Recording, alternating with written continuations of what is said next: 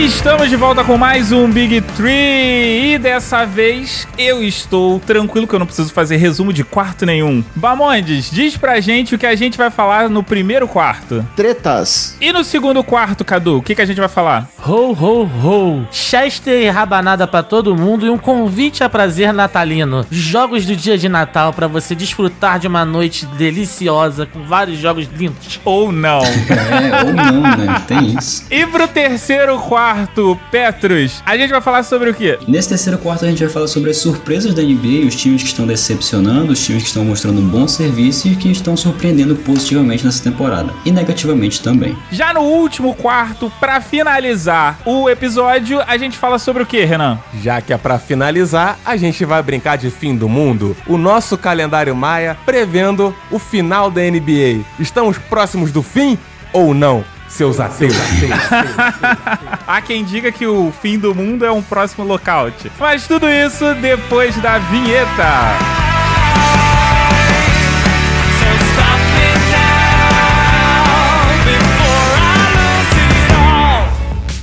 Começa agora.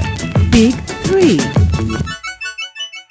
E nesse primeiro quarto nós vamos falar das polêmicas e tretas. Os jogadores andam muito marrentos ultimamente, sim ou não? Fala na minha cara. É treta, Brasil, é treta.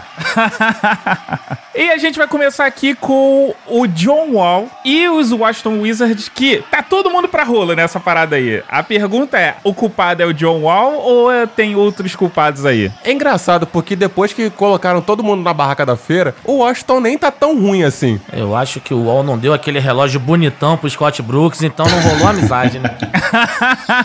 Olha como é que é a situação na NBA. Há umas duas temporadas atrás, o o Washington Wizards era um time competitivo e tal. Tinha trazido Paul Pierce, tinha Marcin Gortat e tinha uma liderança dentro do vestiário. Paul Pierce se aposentou, Gortat saiu e parece que foi um efeito dominó, cara, que aconteceu dentro do time que o time foi simplesmente perdendo identidade. Aí agora não adianta John Wall fazer 20, 30, 40 pontos que não vai acontecer nada com o time. Então, eu acho que foi uma sequência de coisas que o, os dirigentes do Washington Wizards tomaram como decisão que acabou o time não acabou pegando liga. O John Wall, o Bradley Bill teve sua parcela de culpa Mas também. o John Wall faz 30, 40 pontos e manda o técnico a merda? Não, o grande lance é o seguinte: o Wall nunca foi uma pessoa fácil de se lidar, correto? De fato. Tanto é que no ano, na temporada passada, ele e o Bradley tiveram um desentendimento que já foi resolvido, mas o Wall sempre teve que dar aquele Rolex bonito no todo final de temporada pra galera suportar ele.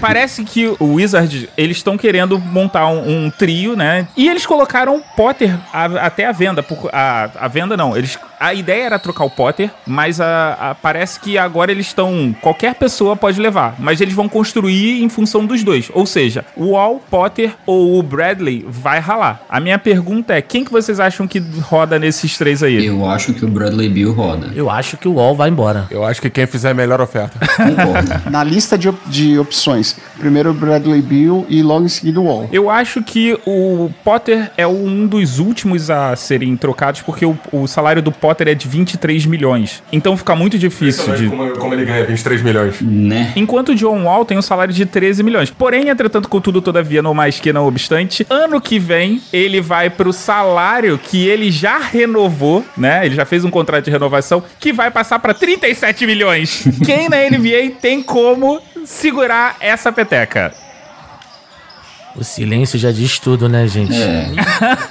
Ninguém tem dinheiro pra pagar isso por ele. Então eu acho que o, o o único candidato é o Bradley Bill pra rodar nessa aí. Deve ser ele mesmo que vai rodar, cara. Mas por falar em companheiros brigando, o que dizer de Popovich fazendo comentários sobre o Kawhi? Ex-amigos, né? Ex é uma merda, cara. Ex.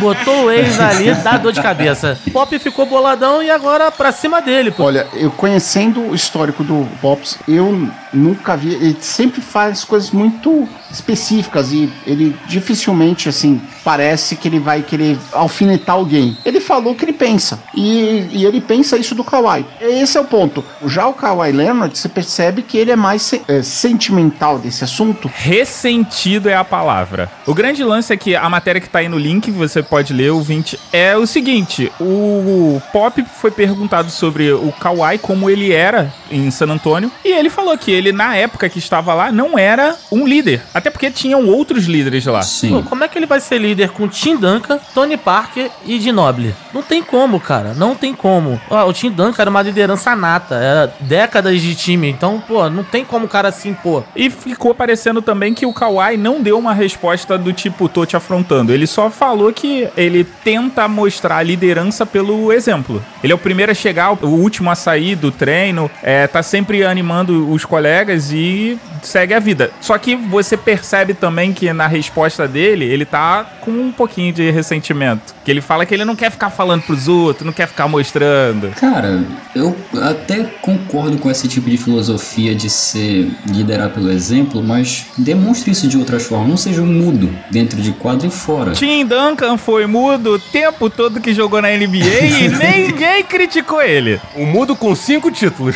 Uma coisa é falando na TV ou pra imprensa, outra coisa é vestiário. Isso. O Pops aqui tá especificamente falando de vestiário. E é uma coisa assim, por exemplo, a gente fala até o, o maluco do OKC lá, que é o perfil do Twitter, várias reportagens que ele passa, por exemplo, do Russell Westbrook, que falam que ele é mau companheiro, etc, que várias acusações que tem. Aí mostra coisas que ele faz, tipo, ó, o cara não jogou bem o tal jogo, o cara vai, ele que vai sozinho com o cara treinar pra melhoria do cara, etc. Então, às vezes, tem coisas que aparecem, tem coisas que não aparecem. O Pops tá lá no vestiário junto com os jogadores e ele pode falar se o Duncan realmente era esse mudo que aparece na imprensa ou não. Pela experiência do Pops, eu vou pelo que ele tá falando mais do que Kawhi. Sim. O Kawhi, sincero, ele é um jogador, ele tá jogando, ele é competitivo, ele quer ser campeão. Cara, ele tem isso tudo na cabeça dele. Então, esse tipo de crítica, ele dá uma, dá uma machucadinha, o cara vai, ele vai dar, dar a alfinetada dele. E é isso. Sabe qual é a diferença, galera? Isso aí, essa elegância toda, é de uma pessoa que tá ganhando. Vê uma pessoa que tá perdendo. O Kairi tá perdendo o jogo e tá tirando a bola na torcida.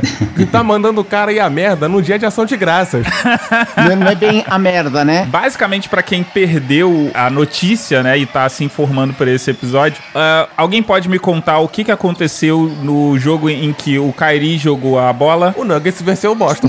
Simples. Próximo. Mas por que que o Kyrie foi jogar a bola pra torcida? Cara, frustração de derrota, velho. O que acontece é que o Jamal Murray, ele tava com 48 pontos e aí ele foi tentar uma cesta, não sei como que foi essa cesta porque eu não pude ver o lance, Pra tentar atingir os 50 pontos. Isso segundo o Jamal Murray. Aí o Kyrie, ele, no alto da sua ponderidade, falou que estava chateado com o jogo, porque o Boston tava perdendo. Deu os parabéns pelos 48 pontos do Jamal, mas que ele achou que o arremesso ele foi desnecessário, né? E que achava que a bola deveria ser jogada pra torcida. É uma pessoa sensata, né, gente? Uma- um rapaz sereno, líder de time. É isso aí. Esse é o Kyrie Irving. Acho que essa bola na torcida, ela representa todo o descontento dele com esse início de temporada do Boston. Acho que ele não esperava estar tão mal. Olha, sincero, eu li as duas notícias. A parte mais interessante pra mim foi que ele se declarou é, descendente da tribo Sioux e que ele, desde agosto, ele, ele faz oficialmente parte da, da tribo, né? Tem até o nome Little Mountain, se não me engano, né? Sim. Essa foi a parte mais interessante. De resto,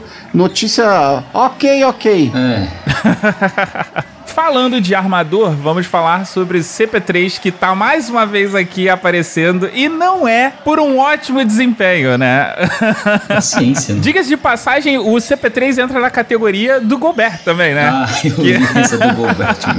Porque é o seguinte, o CP3 ele cometeu uma falta e por ele estar chateado, ele jogou, a- quicou a bola com efeito. E por conta disso, a arbitragem que está oriçada essa temporada deu uma falta técnica. Cara, eu achei que a falta técnica foi desnecessária. Ah, ele, ele brincar com a bola daquele jeito não Também foi. foi desnecessário, mas merecia uma técnica. E com o time perdendo de 20 pontos, sabe? os árbitros conhecem os jogadores, eles sabem que cada um tem suas particularidades. Eu não acredito que Mereceu porque ele é mala.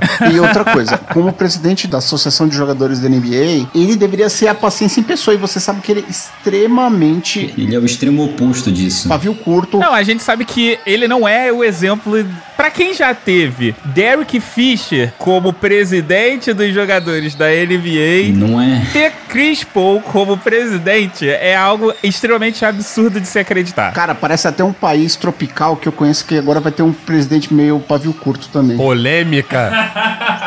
Por falar em polêmica, Carmelo Anthony, que não chegou a completar 10 partidas pelo Houston e já tá fora do time. Esse nome tem cheirinho de polêmica, né? Cheirinho de polêmica. Cara, o Carmelo é impressionante, né, cara? Eu ainda acreditava nele, eu acreditava. Todo mundo, cara. Mas era 8 ou 80, né? Ou o time do Houston ia subir com ele, ou ia acontecer a merda que tá acontecendo.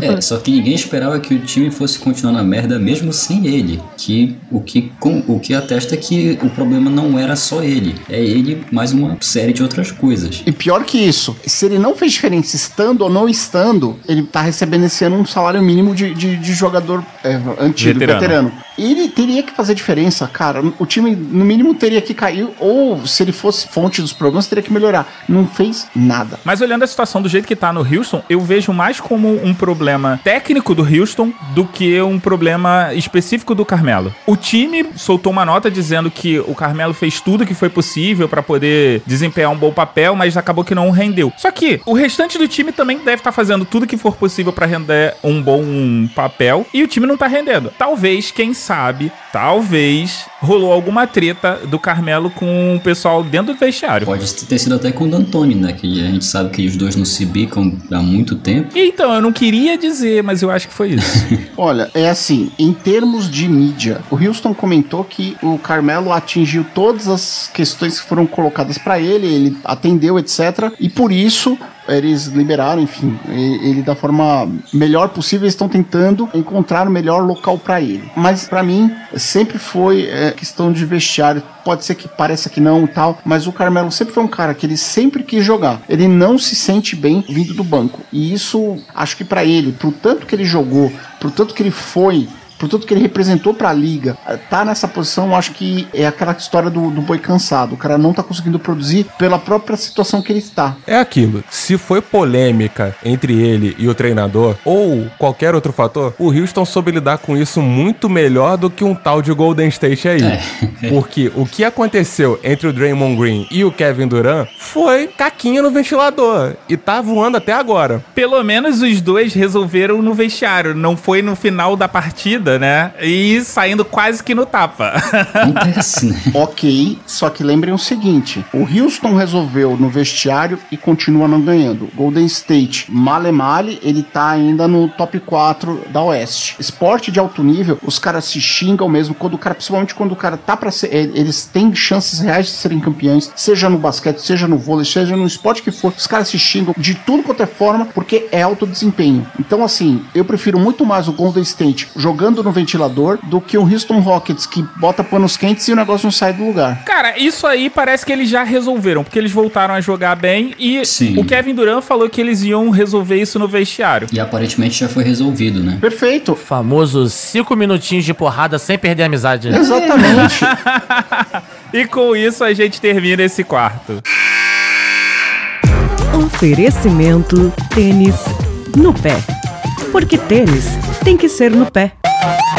E nesse segundo quarto nós vamos falar sobre os jogos de Natal. O que esperar dos jogos de Natal, senhores? Ho, ho, ho. Jogos lindos, maravilhosos para alegrar sua noite natalina. Peru com rabanada. Cara, é um convite ao prazer, velho. Não tem definição melhor. Então, a gente vai fazer o seguinte, a gente vai discutir jogo a jogo porque, como o próprio calendário diz, esses jogos não devem ser jogados todos ao mesmo tempo, porque você tem que aproveitar ao máximo o Natal e a magia do Natal. Então, vamos começar com o primeiro jogo da rodada às 3 horas da tarde, Knicks e Bucks. O que dizer sobre essa partida? Atropelamento do Bucks. Do Bucks. É, exato. Vai passar o carro em cima do Knicks. Ah, quem faz o calendário pensa cada coisa, né? Inclusive a gente pensa, né? Ia ser o dia de você ver o Porzingis contra o Yannis e você vai ver nada contra o Yannis. E aí você vai ver o Tim Hardaway Jr. contra o Yannis Antetokounmpo. É isso aí, gente. A Reninha Rudolph vai passar por cima do Knicks hoje. Não, mas o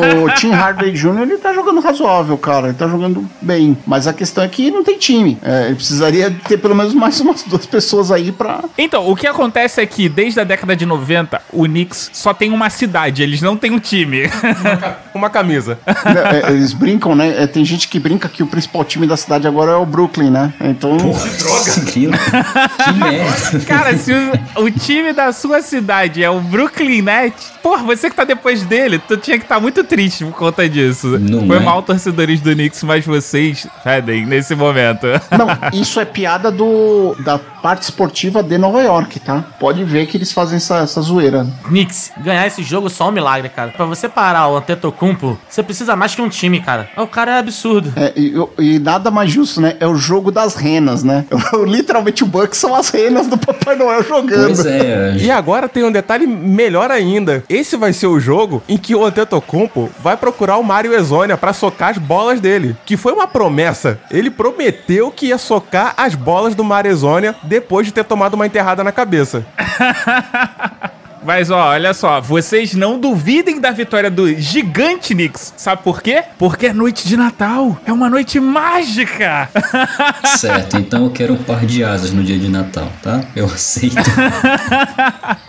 Saindo de Knicks e Bucks, vamos falar agora de Rockets e Thunder. O que vocês esperam do confronto do foguete e do relâmpago? Relâmpago vai destruir o foguete. O foguetinho não virou nem, nem aquele fo- fogos de estalinho, tá ligado? Estalinho de Houston. Seria outro anticlímax do calendário, né? A previsão era você colocar o Carmelo contra a antiga franquia dele. Agora não tem Carmelo, não tem nada, só tem outro jogo. Eu ainda acho que vai ser interessante por conta do Harden contra o Westbrook. Como o jogo não vai ser interessante, vai ser o Thunder, que conseguiu vender muito bem uma merda, pro Rockets, que ficou fedendo aquela porra que ele recebeu.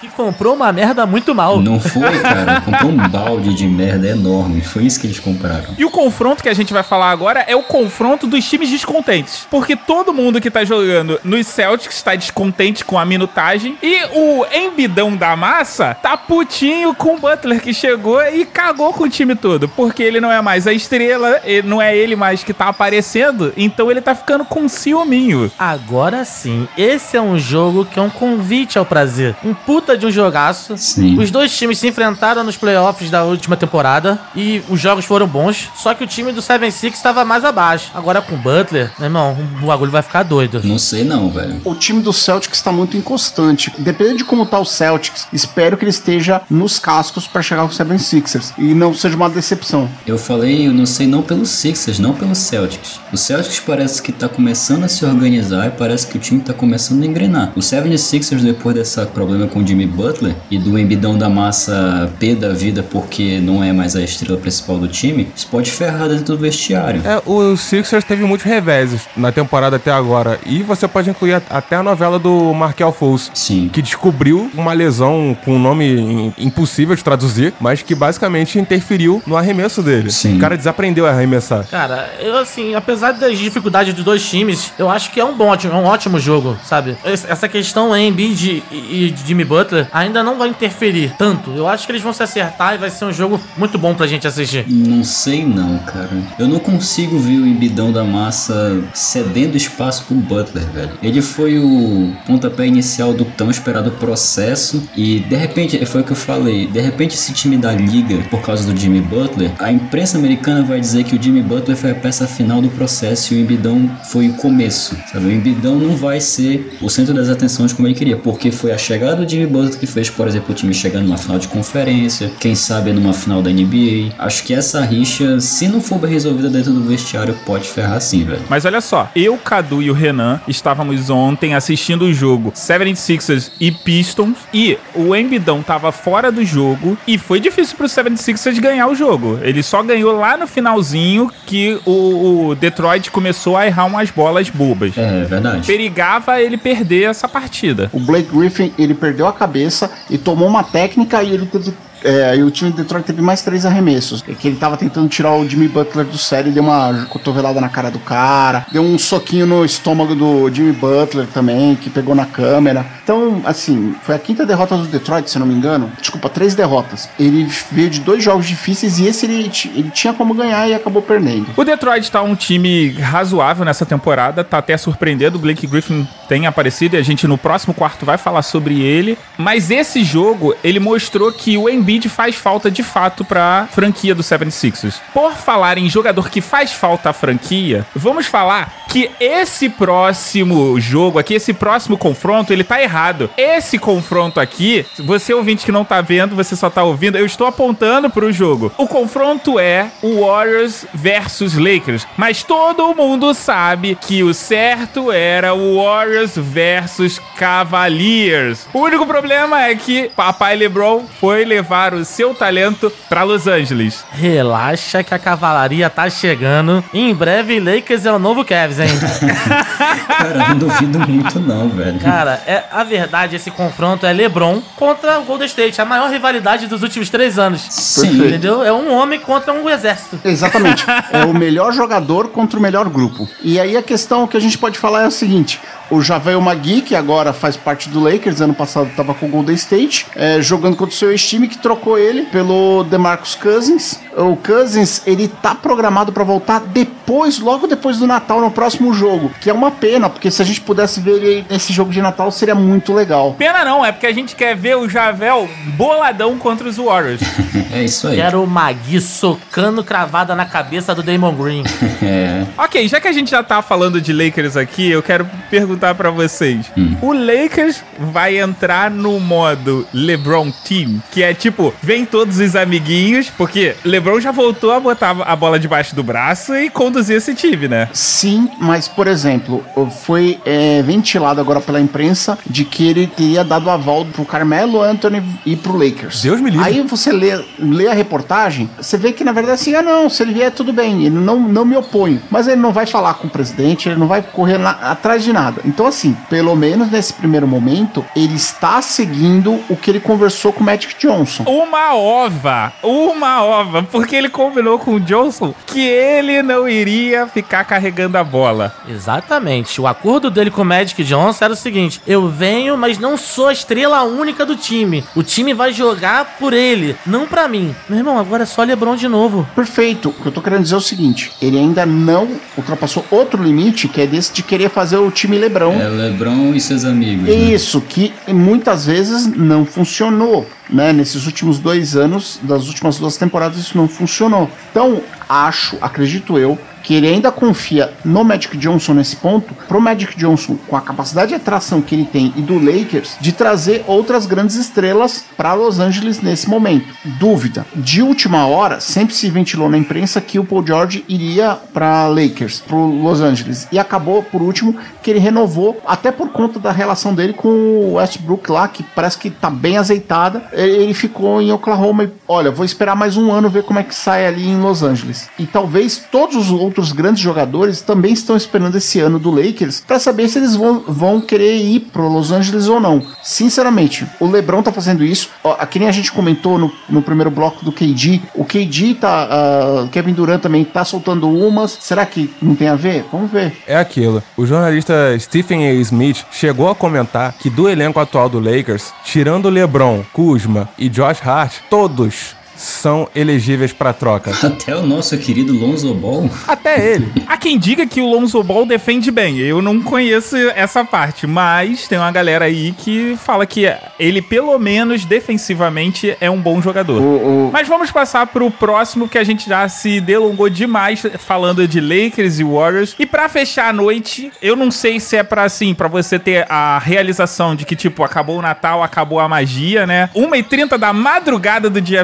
26, temos Utah Jazz versus Portland Trail Blazers. Morgan, o que que você tem a dizer sobre isso? Acabou o Natal. Meu irmão, é o jogo do caos. Escolhendo dois times do extremo oeste, que é o que vai estar no, no time zone, né? Naquele horário, as pessoas ainda vão estar acordadas. Cara, mas assim, vamos falar do jogo. O- atualmente eles estão a um e meio jogo de diferença. Eu acho que os dois vão subir ao longo da temporada, mas ultimamente os times estão não estão jogando tão bem. Eu não tenho acompanhado muito bem o Portland, não posso dizer. Eu tenho acompanhado o Jazz. Tenho sofrido bastante com o Jazz e eu acho, só acho que o jogo de Natal vai ser sofrível também. Teu otimismo clubista me comove, mano.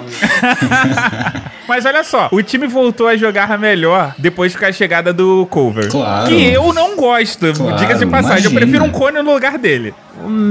Melhor depende, né? O que, que é melhor? Tá, ele pode ter começado a render, se entendeu em quadra, mas ainda tá muito abaixo. O Jazz saiu de um aproveitamento de 30 e poucos por cento pra 44% das bolas de três, só com a chegada dele. O que é uma mudança é, relevante. É, isso é, realmente é um salto mesmo, cara. E o cover tá com números melhores do que ele tava no Cavs. Então si- significa talvez até que a, a questão do Cavs não era só o, o, o time base, assim, como que isso tava, não tava tendo a multiplicação do resultado pelo time, né? Então o cover aí tá, pelo menos tá jogando melhor, a gente, é visível isso. Embora sejam poucos jogos ainda. Por parte do Blazers, não tem meio termo nesse time. Ou ele faz uma atuação incrível, ou ele perde Miseravelmente. né? jogos ganhos sem muita explicação. E com isso a gente termina o segundo quarto.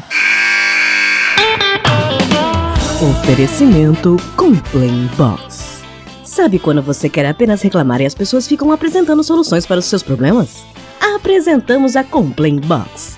Uma caixa para você que só quer reclamar da vida. Todo mês te mandamos vários produtos que você certamente não vai gostar, só para que você tenha o prazer de ficar reclamando. E não é só isso. Você já começa a reclamar na hora do cadastramento ao responder nossas 145 perguntas. Não perca esta oportunidade!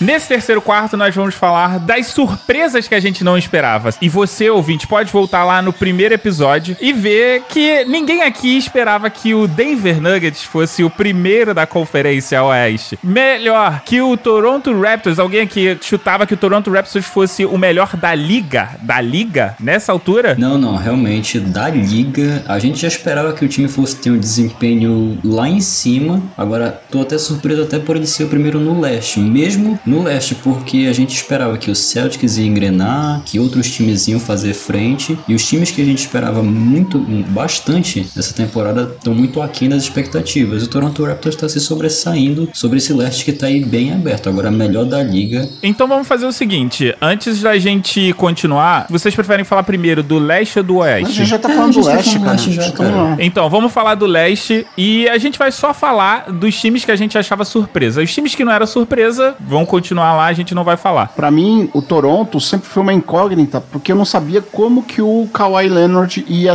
entrar no time e o que ia fazer. Então, realmente, eu não tinha ideia que ele poderia estar agora na primeira posição da NBA inteira. Concordo, mas Bucks tá aí, um outro time que era surpresa. O Bucks eu não acho. Pra mim. O Bucks eu acho que ele vem se construindo ano a ano. A única coisa é que outros times caíram demais. Então ficou uma diferença muito grande pro Bucks que ele tá hoje. Eu acho que o Bucks, em segundo lugar, é uma surpresa. sim. É, eu tô falando Bucks em segundo lugar, porque pra mim ele deveria figurar ali entre o quinto, sexto, até sétimo. O que eu vejo é só o seguinte: o Bucks continua no ascendente dele, mas num ascendente suave de um ano pro outro. Que a gente teve muito, claro, teve a ascendência do Toronto, mas em segundo lugar teve a queda de outros times que a gente esperaria que estivessem na- nas primeiras posições, entre eles o Boston Celtics. O que eu quero dizer é o seguinte: não é nem que o Bucks melhorou muito, é que outros times que estavam concorrendo com ele não estão tão azeitados e eles estão cambaleando, estão catando cavaco aí na liga. Aí a gente abre espaço pra um Detroit Pistons, bonitinho,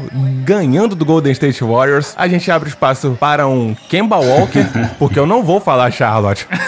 Qual o seu problema com Charlotte, cara? Um cara faz 60 pontos e o seu time perde. Sim. Irmão, eu pedi a demissão na hora, na hora. Você faz 60 pontos no jogo e o time não consegue te ajudar em nada. Uma vitóriazinha, é um absurdo. Vocês precisam jogar mais 2K.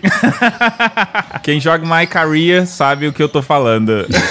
Não vamos nos esquecer que o Michael Jordan já fez 69 pontos numa partida de playoffs contra os Celtics e perdeu o jogo. Mas ali era Deus jogando. Pois é. Deus pode perder. Era Deus contra um time, né? Sim. Era na época que o Jordan ainda jogava sozinho, né? Que ainda não tinha o Pippen, etc. Aham. E foi contra justamente um tal de Larry Bird, um tal de Robert Parrish, Sim. um tal de Kevin McHale. Isso foi na temporada de 86 que o Celtics foi campeão. E Danny Ainge e ainda tinha o pivô lá que era o que é o pivô que tinha vindo do Golden State, Bill Walton. E falando em Charlotte, e falando em síndrome do ex, já que vocês falaram do Michael Jordan, o técnico do Charlotte, que agora está em Orlando, tá botando a galera da Flórida pra jogar também. Isso aí, com certeza, ninguém esperava. Cara, se a temporada acabasse hoje, o Magic ia passar em oitavo. O Orlando Magic, que não vai pros playoffs sei lá quantos anos. O que pro Orlando já é muito. Não é?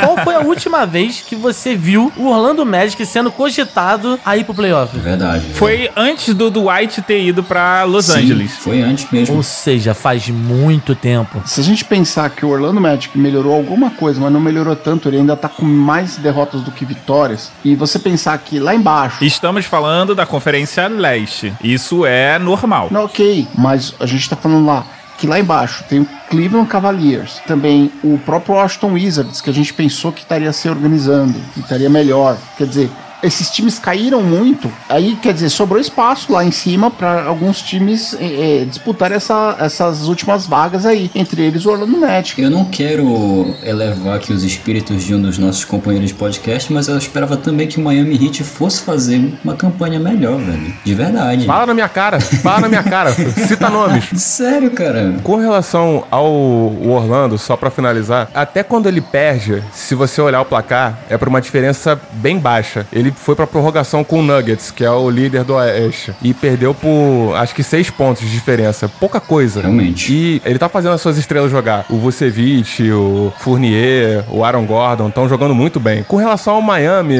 é. hum, Paciência, né? elenco fraco, elenco fraco, infelizmente. O Orlando tá provando que na Flórida só tem um time. Palhaço. Muito ódio nesse coração. Eu tô, rapaz. O meu time depende de ração Whiteside. Se o seu time dependesse de um cara desse, você também teria ódio. Completando essa linha de raciocínio do Renan, o que acontece? O Orlando Magic, ele é um dos times que tem uma diferença baixa de, entre vitórias e derrotas, né? Ele geralmente tá com uma média de vitórias de 107 e quando ele perde, ele tem uma média de 110 pontos. Atualmente, ofensivamente, é a 24 equipe e defensivamente, ela é a 16 que eu até queria dar, fazer essa análise com vocês sobre os times, né? Que tem um, um- um índice defensivo maior comparando com a temporada anterior, que você tinha aqui as melhores defesas, né? Os cinco primeiros eram Utah, Boston, San Antonio Spurs, Philadelphia 76ers e Toronto Raptors. E aí quando você vê essa temporada, você tem Oklahoma, Indiana Pacers, o Celtics continua, Memphis e o Milwaukee Bucks. Desses aqui, cara, só o Jazz mesmo que... O Jazz não, só o Jazz não, os Spurs também. Porque vamos falar agora da conferência Oeste, os Spurs é uma, vamos dizer, surpresa negativa, porque tá em 13º da- na Conferência Oeste. Sim. É, realmente é uma coisa que eu não esperava, não. Até com a chegada do DeMar DeRozan, e com a forma que ele se encaixou no time, tudo mais, eu achei que o time ia vir mais forte. E não tá acontecendo isso, né, cara? Não sei, eles, eu acho que eles ficaram por muito tempo dependentes daquele tri, que era Tim Duncan, Tony Parker, Ginobili. Até eles se encaixarem, até eles se entenderem de uma forma diferente, sem esses caras, eu acho que ele vai demorar um pouquinho, mas o Pop dá jeito. Eu vou bater de novo nessa tecla. Vocês não acham que é a questão defensiva da, da arbitragem que tá influenciando no- nos times? Que eram mais defensivos ou não? Calma, tem um lado que aí é, os próprios analistas aí estão falando, o Pops também comentou, e aí tem agora acho que uma reportagem da ESPN que saiu ontem, anteontem, ontem, justamente falando o seguinte, que é, eles estão privilegiando muito mais os ataques. Isso é um ponto, e aí eu concordo com o que você está falando, Mogli. E o segundo ponto é o seguinte, o time do Spurs, ele é muito bem defensivamente na parte interna, e agora, várias partidas que ele perdeu, ele perdeu por conta de bola de três, que os outros times fizeram a bola de três e ele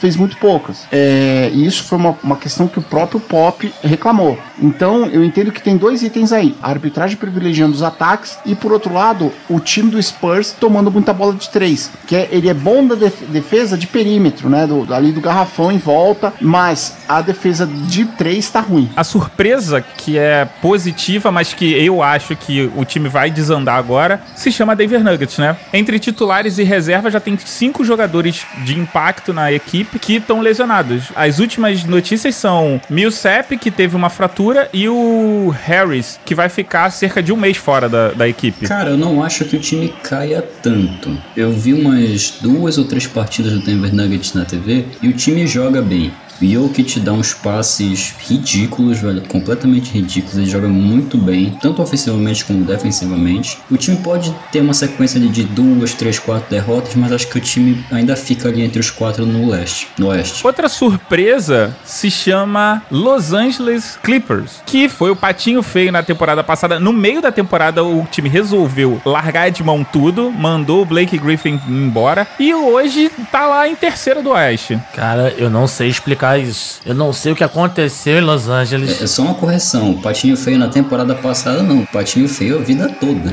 É, há bastante tempo é patinho feio. Mas eu acho que ele tá querendo virar cisne. Ele é o segundo time de uma cidade que tem um Los Angeles Lakers. Cara, não dá, né? Você apanha muito. Mas parece muito mais, no caso do Clippers, de jogo coletivo. Começa pelo técnico. Eu acho que o Doc Rivers é provando que realmente tem mão pra comandar um time, o que a gente até duvidava. E com poucas estrelas. Partindo do aproveitamento das últimas temporadas, que o Clippers ia caindo de produção. Agora que ele tá com um time sem estrela, tá conseguindo botar um jogo bacana. Cara, eu não acho que seja o caso.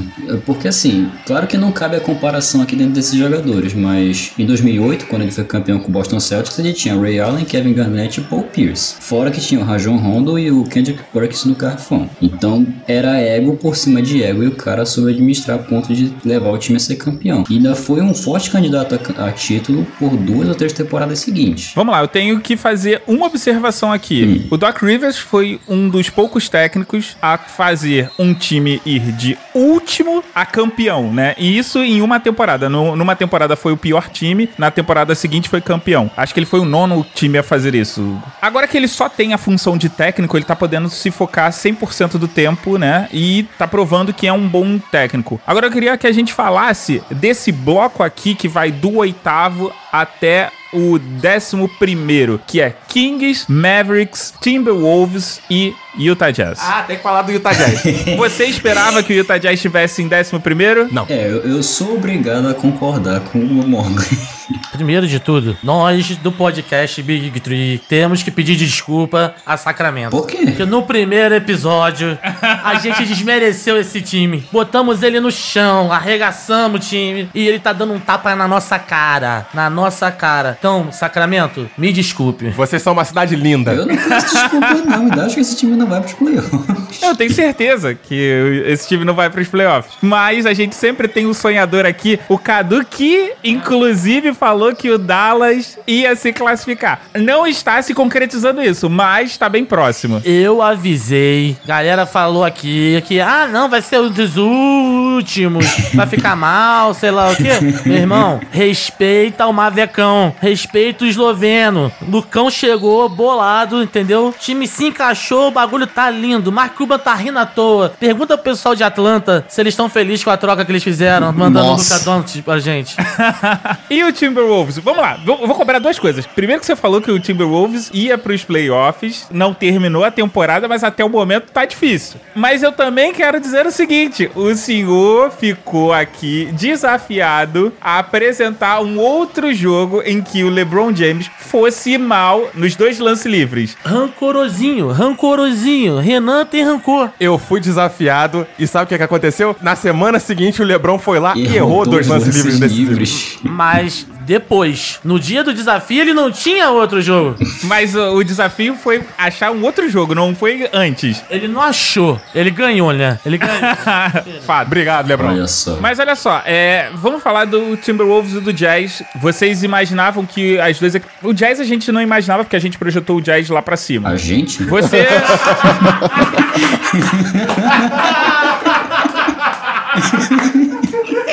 Sensacional. e com essa a gente vai pro próximo quarto. Oferecimento cerveja para beber. Porque num dia quente, ensolarado, o que você mais quer é uma cerveja para beber. E no quarto e último quarto, nós vamos falar sobre o calendário maia da NBA. Ouvintes, não me pergunte o que é isso, porque eu tô lendo o que o redator mandou a gente ler aqui. A gente vai debater sobre isso. Qual o projeto futuro da liga? Vamos passar pro editor-chefe aqui. Editor-chefe, o que, que é isso? O que, que você quis dizer? Eu nem sou editor-chefe. Sabe o que, que é isso? O Aspone é o cara que arranjam pra levar a culpa. O que que acontece? Saiu uma matéria na ESPN a respeito dos investimentos das franquias em assuntos fora da NBA. O carro-chefe foi o Golden State, que vai ganhar uma arena nova, que nem vai ser uma arena nova, pra ser mais exato, vai ser um complexo, vai ser todo um, um parque olímpico, pra fazer uma comparação com o que a gente tem aqui no Rio de Janeiro. Sendo que quase 50% desse, desse complexo vai ser da Uber. A Uber tá botando dinheiro num imóvel e as franquias da NBA estão voltando seus olhos pra esse tipo de investimento. Investir em coisas fora da NBA, porque o dinheiro vai direto para elas. E isso gera uma receita enorme. Hoje, o Golden State, que é a franquia mais bem sucedida, ela não se banca só com basquete. Então eu queria saber a opinião de vocês a respeito disso, de franquias buscando atividades que não tem nada a ver com o basquete. E Isso aí sempre aconteceu na liga e sempre aconteceu nos Estados Unidos. E é uma coisa que eles têm que fazer, sabe? Esses investimentos têm que existir pra receita. Porque se você for pegar o salário do time do Golden State hoje, cara, é astronômico o negócio, sabe? Não dá pra se manter só com basquete, só com dinheiro de, de TV e tudo mais. Até porque hoje em dia a TV perdeu muito espaço pra mídias digitais. né? Então, tipo assim, não tem mais aquela receita enorme que tinha anos atrás que segurava o salário dos caras. Os salários cresceram muito e a receita que vem das mídias mais tradicionais, tipo TV, talvez rádio, não sei se é o caso lá, não tá dando tanto dinheiro pra Na eles. verdade, assim, a TV ainda dá muito dinheiro, ele tem um contrato absurdo, só que eles estão se preparando para um próximo